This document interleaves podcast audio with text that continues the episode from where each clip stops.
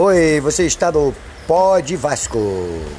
Notícias do dia. Hoje, último dia para compra de Martim Benítez. Último dia para a prioridade de compra do Vasco de Martim Benítez. Infelizmente, o presidente Alexandre Capelo, Campelo é,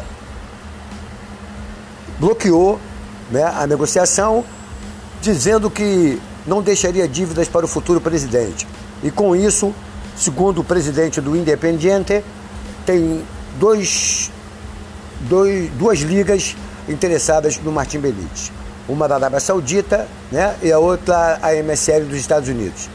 Vamos ver no que vai dar, mas acredito que Martim Benítez só tem mais dois jogos pela frente, né? É, contra, contra o Santos e o jogo do dia 27 contra o Goiás, se eu não me engano, é, vai ser o último jogo de Martim Benítez com a camisa 10 do Vasco da Gama. Infelizmente, né, essa presidência do Vasco da Gama é horrível, horrível. Foram três anos de desastres cometidos.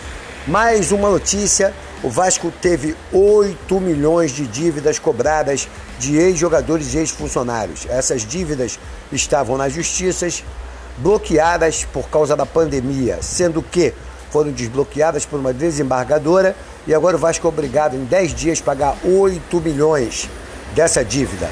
É, não é mole não, pessoal, não é mole não. É isso aí. Mas vamos ver, vamos ver como é que vai ficar, principalmente o caso de Benítez, né? Que segundo, segundo notícias, é, é, é o Vasco iria pedir até o dia 17 para definição. É, porque dia 17 agora vai ser batido o martelo do novo presidente do Vasco. Se vai ser o Leve esse ano, se vai ser o Salgado. Né? E ontem teve uma decisão é, do, do relator. Hoje tem, né? Hoje teve uma decisão do relator. E amanhã, então, os outros dois irão relatar, voto, maioria vence. E qualquer dos dois que tiver dois votos contra um será o novo presidente do Vasco. Então é isso aí, pessoal. Fique com a gente a qualquer momento. Mais notícias do Vascão.